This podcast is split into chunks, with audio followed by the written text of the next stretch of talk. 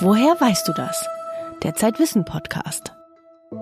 Mit Max Rauner vom Zeitwissen Magazin. Was passiert, wenn man eine Gruppe wildfremder Kleinkinder auf eine einsame Insel verfrachtet? Welche Sprache sprechen sie? Welche Gesellschaft entsteht? So ein Experiment ist natürlich zu Recht verboten, aber Wissenschaftler haben einen Weg gefunden, diese Fragen trotzdem zu beantworten. Mehr dazu gleich. Außerdem haben wir die Entwickler von Videospielen in Deutschland besucht und mit ihnen darüber diskutiert, wann Games die bessere Erzählform sind im Vergleich zu Romanen und Fernsehserien. Und wir stellen ihnen ein paar geniale Ideen für eine bessere Welt vor. Unsere Hörerinnen und Hörer können eine Probeausgabe des aktuellen Zeitwissen Magazins gratis bestellen unter www.zeit.de slash wissen-podcast. Was passiert, wenn man eine Gruppe Kinder, die sich nicht kennen, auf einer Insel aussetzen würde? Das ist das Thema eines berühmten Romans Herr der Fliegen. Aber es ist auch ein Gedankenexperiment, das die Wissenschaft fasziniert. The ideal thing you would do if you were a mad scientist who wanted to do an experiment to test this idea is you would take a group of people who were babies and you would strand them on some faraway island and, and feed them and somehow magically have them be raised die große Frage dahinter ist, wie das gesellschaftliche Zusammenleben sich entwickelt, wenn kulturelle Einflüsse und Erziehung keine Rolle spielen und nur unser evolutionäres Erbe das Verhalten prägt. And then come back and see what kind of society did they make. Was für soziale Strukturen, was für Hierarchien würden sich herausbilden? Would they have friendship? Would they have love? Would they have mild hierarchy? Would they have teaching? Das ist Nikolas Christakis, ein Evolutionssoziologe von der Yale-Universität. Ein Professor, der Freundschaftsnetzwerke erforscht. Und mit dem wir für unsere vorletzte Podcast-Folge schon mal über Liebe auf den ersten Blick gesprochen haben. Christakis Kernthese ist, dass die Evolution den Menschen zu einem sozialen, kooperativen Wesen gemacht hat. Das heißt, wenn du im Urlaub auf einem anderen Kontinent auf einen wildfremden Menschen triffst und nach dem Weg fragst, dann ist die Wahrscheinlichkeit groß, dass er dir nicht den Kopf einschlägt, sondern weiterhilft. Und das ist im Tierreich absolut keine Selbstverständlichkeit. Bei mir im Büro ist Lisa Hertwig vom Zeitwissen Magazin.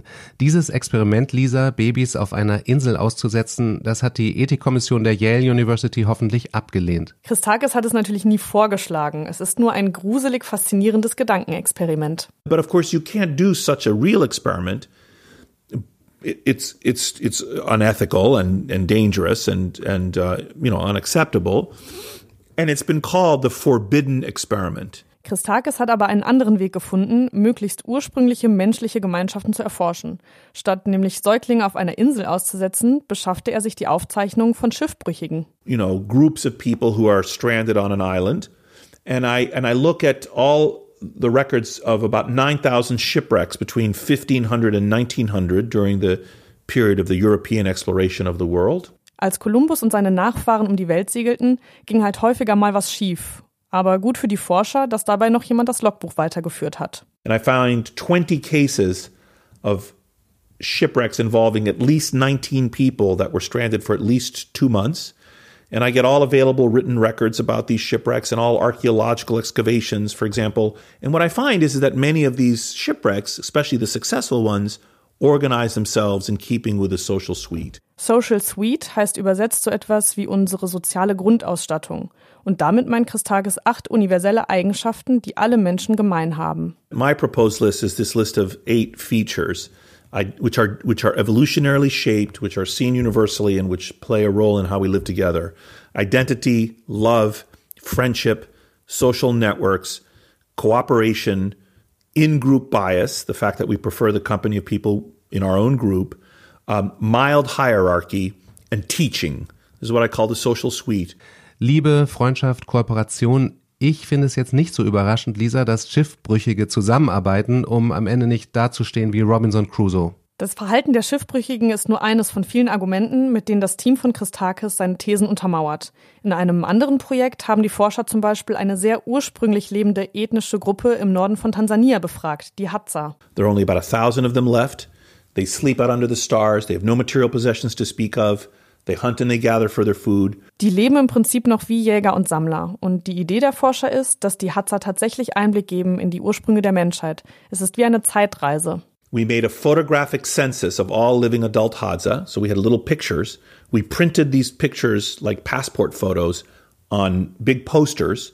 And Corinne Apicella, my postdoc, went into the field, into Hadzaland, and found every Hadza she could and asked them to say who are their friends. Die Forscher fanden dieselben Freundschaftsnetzwerke und soziale Strukturen, wie man sie etwa in New York oder Berlin finden würde. Zum Beispiel waren Freunde von einer Person auch untereinander befreundet. And what I'm telling you is, is that you can go around the world and pretty much friendship is the same. The network structure is the same. Actually, there are some deep and fundamental universals that in fact there's basically only one way to be social. Und das sind eben diese acht Eigenschaften. Kooperation, Liebe, Freundschaft, Teaching, also anderen etwas beibringen und so weiter. Nun ist es ja kein Geheimnis, dass Menschen auch ziemlich gemein sein können. Folter, Krieg, Hass, Nazis. Was sagt er denn dazu?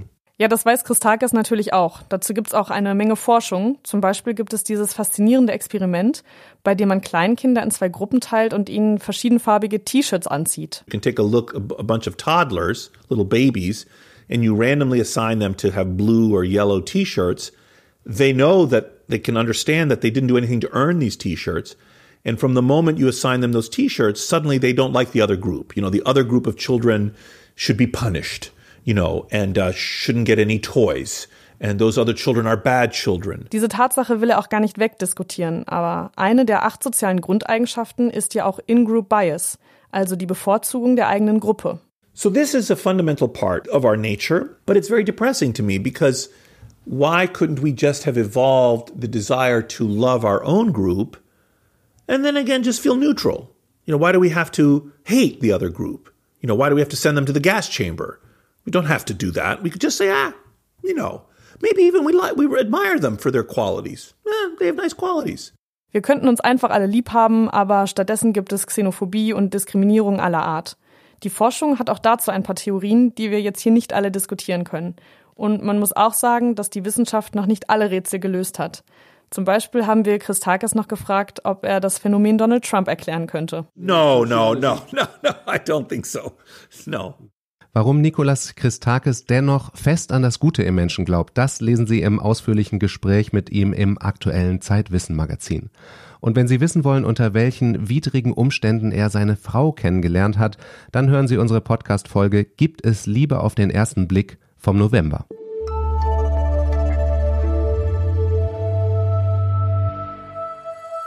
Videospiele gibt es seit fast 50 Jahren. In dieser Zeit haben die Spieler eine Evolution in Zeitraffer durchgemacht. Von einem Haufen hüpfender Pixel zu echten kulturellen Meisterwerken. Wie entwickelt man ein gutes Spiel? Zeitwissen-Autorin Lia Rodehorst hat bei preisgekrönten Spieleentwicklern nachgefragt. Es gibt Geräusche, die sind Jahrzehnte alt und trotzdem haben wir sofort ein Bild im Kopf, wenn wir sie hören. Das hier ist so eins.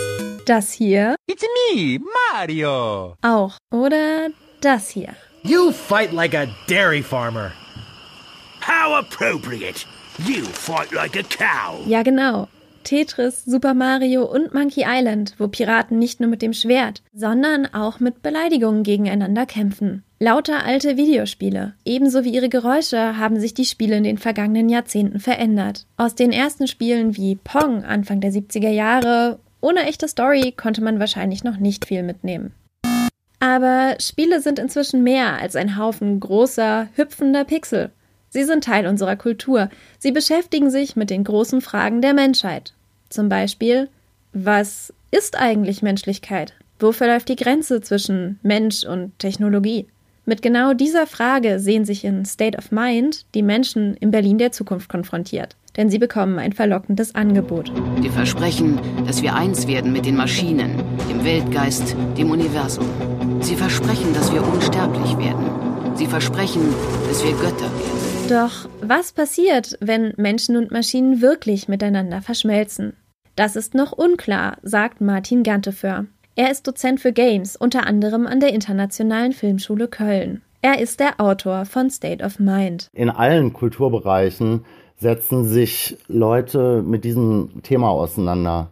Und ich glaube, die Art und Weise, wie dieses Thema aus ganz unterschiedlichen Perspektiven gesehen wird und behandelt wird, durch welche Brille das jeweils gesehen wird, das alles zusammen ist sozusagen der, der kulturelle Prozess, mit dem wir versuchen zu verstehen, was gerade vorgeht und was auf uns zukommt. State of Mind zeichnet ein finsteres Bild dieser Zukunft. Nichts an dir gehört dir.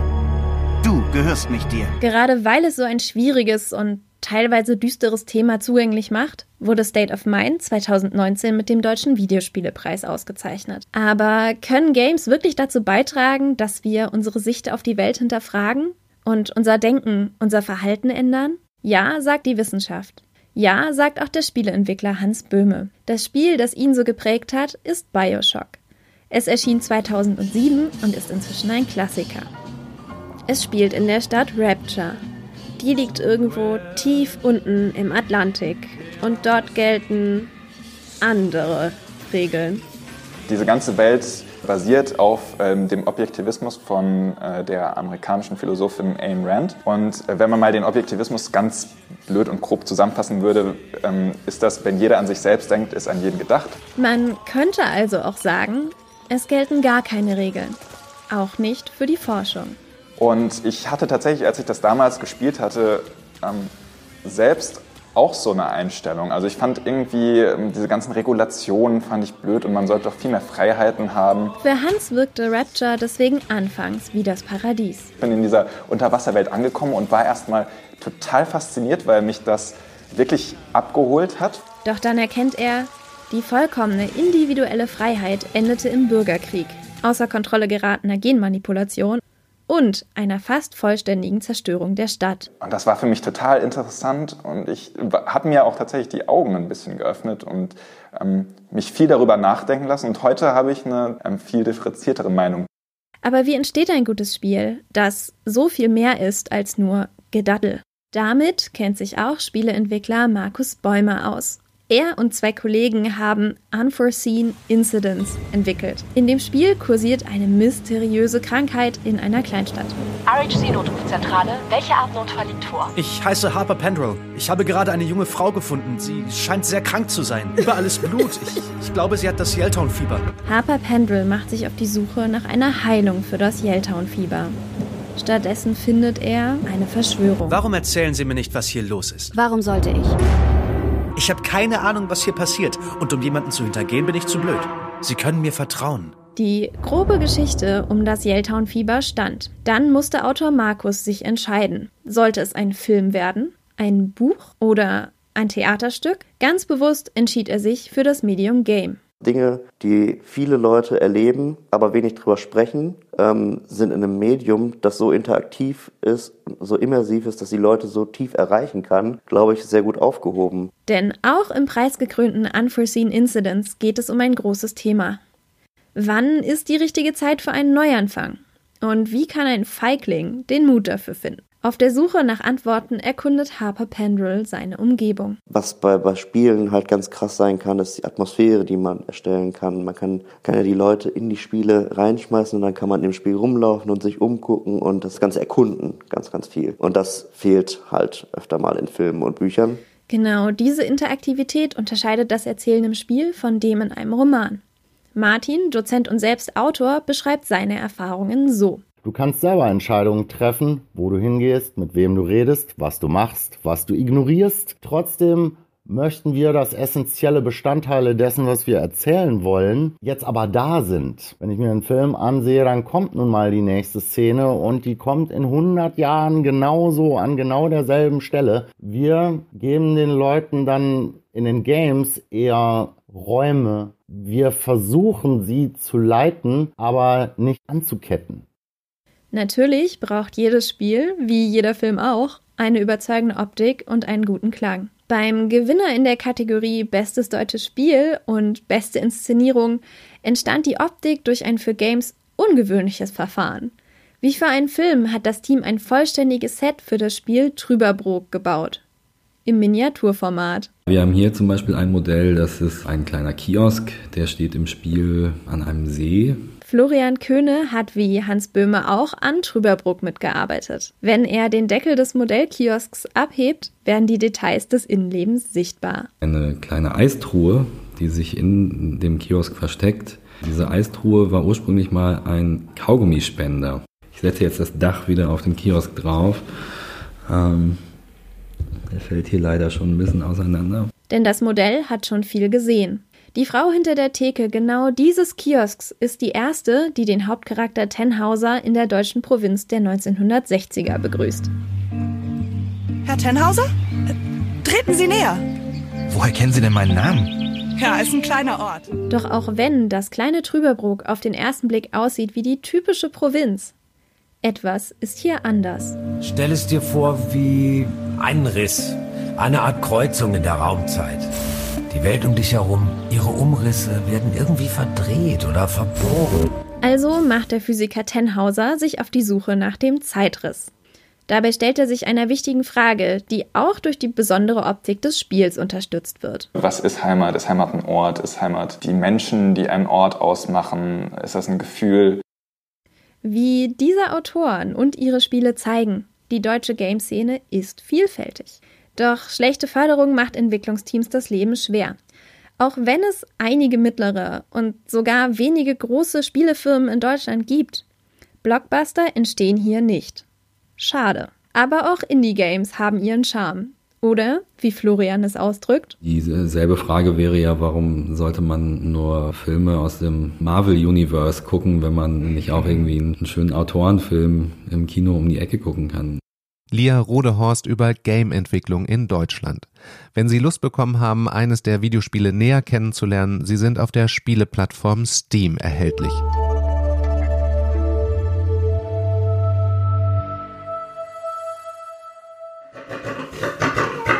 Das ist Anuschka.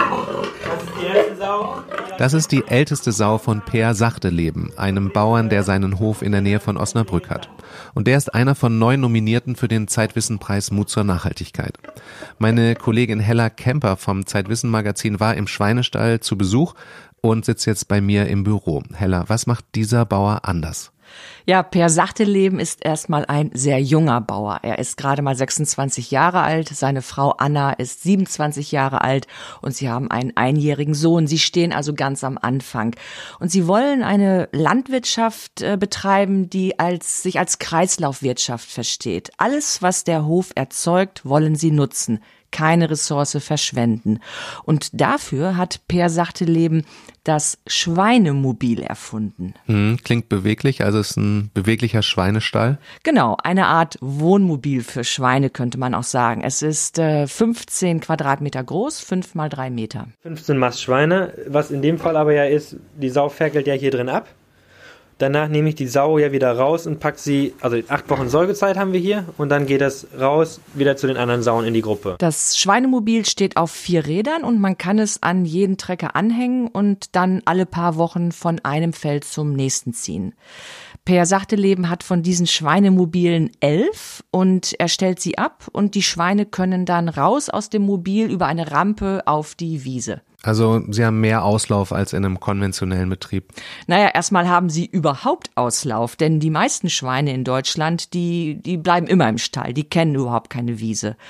Und äh, durch dieses Mobil haben die Schweine auch mehr Platz im Stall, sie haben weniger Stress dadurch und auch weniger Krankheitskeime. Sie leben einfach gesünder. Ein großer Vorteil ist auch, dass sie mehr Platz haben, dass die Sauen, wenn sie geferkelt haben, ihre Ferkel nicht aus Versehen erdrücken. Ja, guck mal, jetzt sieht man ja, wie, wie entspannt die sich hinlegt. Ne? Wenn das, dann legt sie auch vorsichtig ab und da passiert dann nichts. Dadurch, dass Per Sachteleben mit seinen Schweinen fortwährend umzieht, werden immer wieder Flächen frei, auf denen er im Wechsel Getreide und Grünfutter anbaut und eben seine Schweine hält. Das ist gut für die Bodenqualität und Per Sachteleben muss weder Gülle noch Mist auf seinen Feldern ausbringen, weil die Schweine ja nicht in den Stall machen, sondern in eine Ecke aufs Feld. Da wächst dann Getreide drauf später. Genau. Durch diese Fruchtfolge produziert der Hof so wenig Gülle, dass Per Sachteleben sogar Gülle und Mist seiner Nachbarn auf seinen Feldern ausbringen kann. Aber geschlachtet werden die Schweine am Ende doch noch, ja? Ja, das ist ja die Idee, dass sie komplett verwertet werden mit Haut, Knochen und Haaren. Schlachten ist dann der nächste Schritt, weil das ist äh, von der Auflagen her äh, nochmal aufwendiger. Und Auflagen heißt einfach teurer und Geld ist so ein knappes Gut. Per Sachteleben sieht seinen Hof als System. Also beispielsweise baut er jetzt Knicks an. Das sind diese Büsche und Hecken am Rand der Felder und sie verhindern Bodenerosion durch Wind und gleichzeitig bieten sie den Tieren, auch den Hühnern und Vögeln Schutz und liefern natürlich dann noch äh, Früchte und auch Holz. So, wenn wir jetzt ein paar Streuobstwiesen hier drauf anlegen und eine große Streuobstwiese, dann noch ein paar schöne Hecken, wo sie sich daran verstecken können, dann haben die Tiere einerseits das davon, die Natur und die Nützlinge haben natürlich auch eine ganze Menge was davon. So, und so kann man dann natürlich einen kleinen Betrieb, der mit 34 Hektar, wenn wir jetzt nur Weizen anbauen, gar nicht mal so viele Leute ernähren könnte. Wir können so viele Leute rundum versorgen. Und das ist eigentlich was Cooles. Und das ist das, was wir so ein bisschen äh, ideologisch gerne vorantreiben würden. Per Sachteleben ist einer von insgesamt neun Nominierten für den Zeitwissenpreis Mut zur Nachhaltigkeit. Und die Nominierten wollen wir Ihnen heute vorstellen. Wir haben auch vier Tickets für den Zeitwissen-Kongress Mut zur Nachhaltigkeit zu verlosen, der am 24. März in Hamburg stattfinden wird. Ich begrüße jetzt noch meine Kollegin Lisa Hertwig. Hella und Lisa, ihr beide habt ja alle neuen Initiativen und Personen kennengelernt, die für den Preis nominiert sind.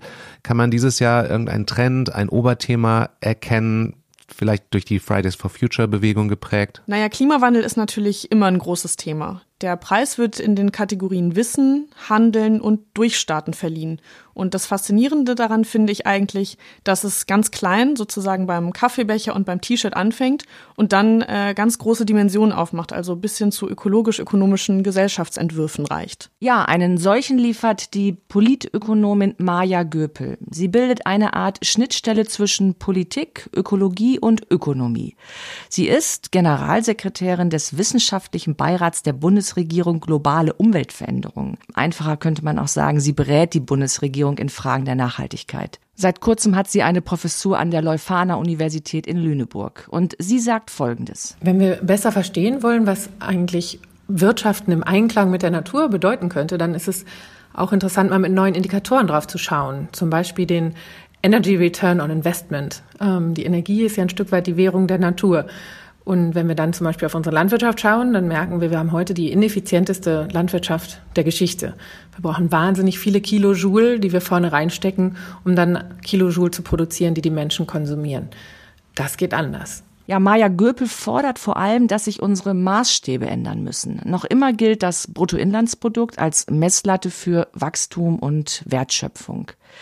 Das BIP zeigt Wachstum an, ja, aber wir haben ja eigentlich eine Klimakrise, eine soziale Krise und eine Demokratiekrise. Ein wichtiges Bild aus der Aufklärung war ja ein Stück weit die Idee, dass die Menschen sich die Natur und damit die Erde untertan machen sollten. Und das hat eine bestimmte Form, mit dem Land umzugehen, mit sich gebracht, die uns heute nicht mehr besonders gut nach vorne hilft es geht ja jetzt wirklich darum anzuerkennen, was für ein biologisches Wunderwerk das eigentlich ist, was wir geerbt haben und wie wir uns treuhänderisch damit verhalten können, so dass es eben möglichst langfristig uns auch erhalten bleibt. Maya Göpels These ist, im 20. Jahrhundert haben wir alles in Geld gemessen. Alles verschwand hinter finanziellen Maßstäben und dem Primat des Konsums. Jetzt im 21. Jahrhundert müssen wir andere Messgrößen finden. Solche wie Umweltverbrauch oder Familienfreundlichkeit. Wir müssen Produktivität neu definieren, also vor allem die soziale und ökologische Wertschöpfung.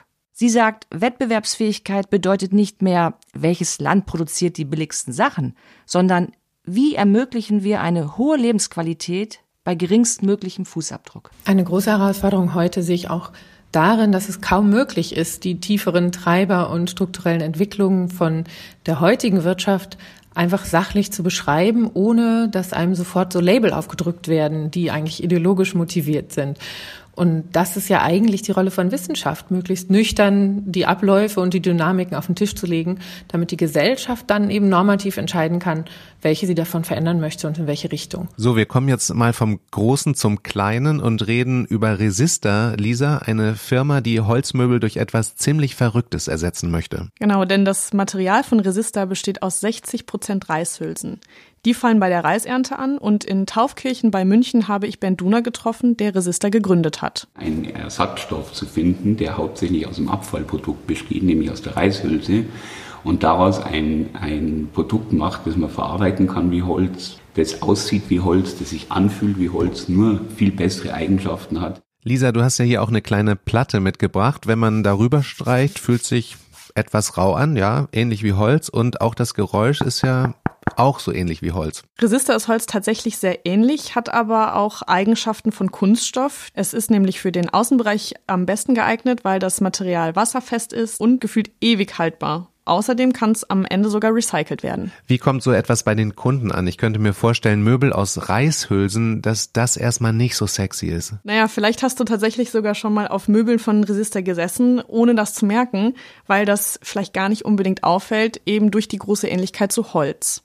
Aber es stimmt schon, wenn du einen neuen Stoff erfunden hast, musst du natürlich erstmal die Leute davon überzeugen, sich das auch anzuschaffen. Lisa, du hast noch eine andere Firma besucht, die für den Zeitwissen Nachhaltigkeitspreis nominiert ist. Es geht um Kaffeebecher. Genau, das Unternehmen bzw. das Startup heißt Recap und ich habe einen der Gründer, Florian Pachali, in München getroffen. Die Idee hinter Recap ist ganz einfach. Wir wollen die Einwegbecher für Coffee to Go abschaffen und das machen wir mit einem Pfandbecher, dem Recap. Diesen Becher habt ihr vielleicht sogar schon mal gesehen. Den gibt's in drei verschiedenen Größen und in den Farben Mintgrün und Hellbraun. Und mittlerweile gibt es sogar solche Städte-Editionen, wo man dann die Skylines von Berlin oder Hamburg oder Köln sehen könnte. Da müssen sich allerdings die SammlerInnen dann etwas zurückhalten, denn die Becher sind Teil eines deutschlandweiten Netzwerks und funktionieren nur dann gut, wenn sie in das Pfandsystem zurückgegeben werden können. Und damit der Becher ein langes Leben in diesem Kreislaufsystem hat, muss er natürlich gewisse Bedingungen erfüllen. Er muss leicht sein, einfach weil wir ziemlich große Mengen dann immer an die Cafés verschicken. Äh, gut stapelbar, weil im Café auch wenig Platz ist. Ähm, dann sollte er sich gut spülen lassen und sehr oft spülen lassen.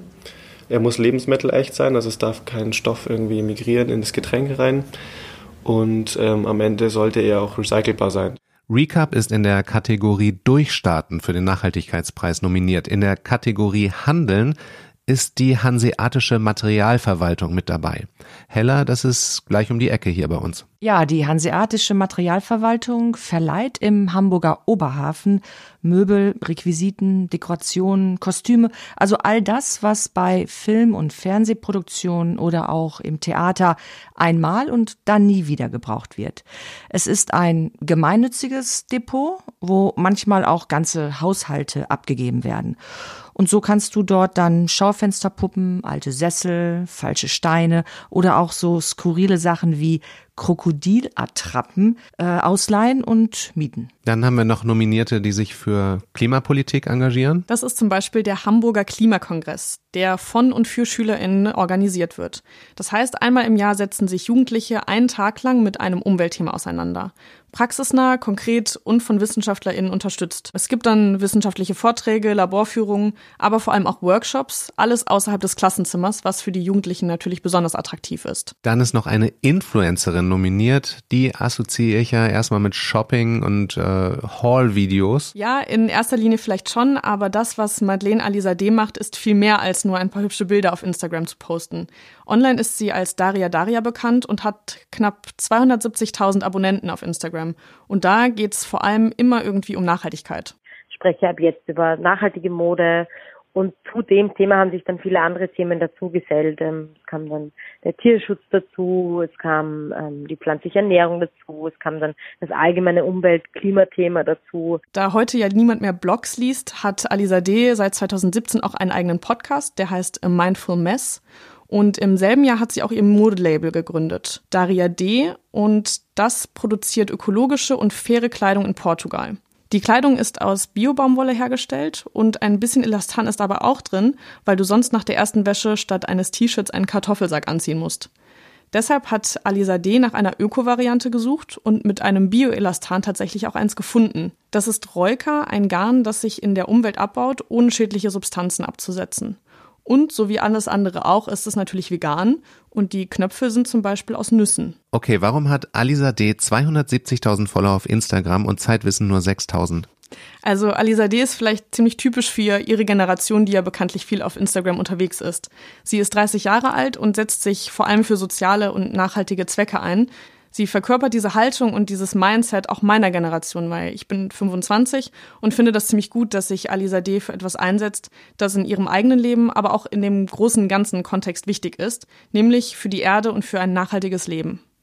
Neun Menschen und Initiativen sind nominiert für den Zeitwissenpreis. Jetzt fehlen noch zwei. Welche sind das? Ja, das ist einmal Share, die setzen sich für soziale Nachhaltigkeit ein. Sie haben mit drei Produkten angefangen, die du bei DM beispielsweise oder auch Rewe kaufen kannst.